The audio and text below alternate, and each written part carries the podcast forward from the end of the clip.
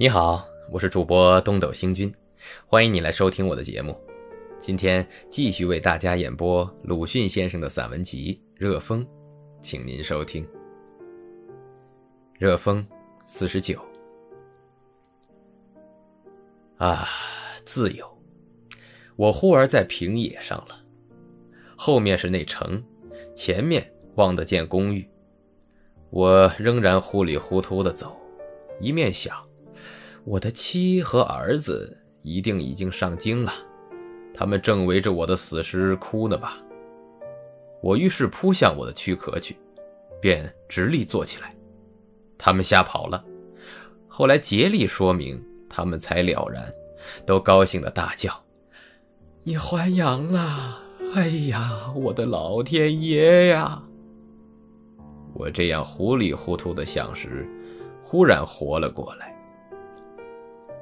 没有我的妻和儿子在身边，只有一个灯在桌上。我觉得自己睡在公寓里。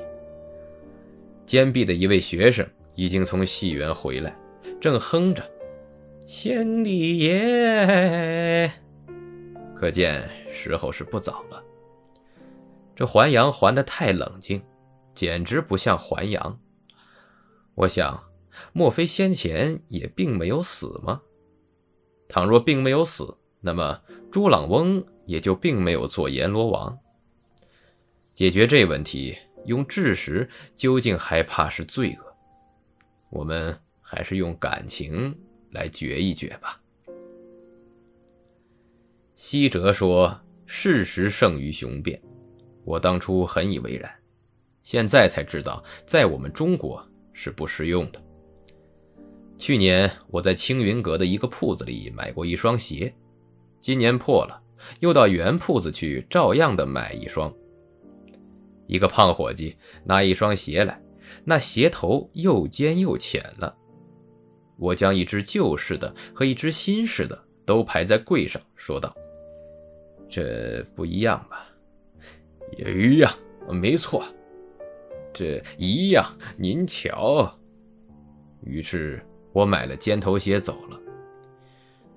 我顺便有一句话奉告我们中国的某爱国大家：您说，攻击本国的缺点是使某国人的唾余的，是在中国上加上“我们”二字，看看通不通？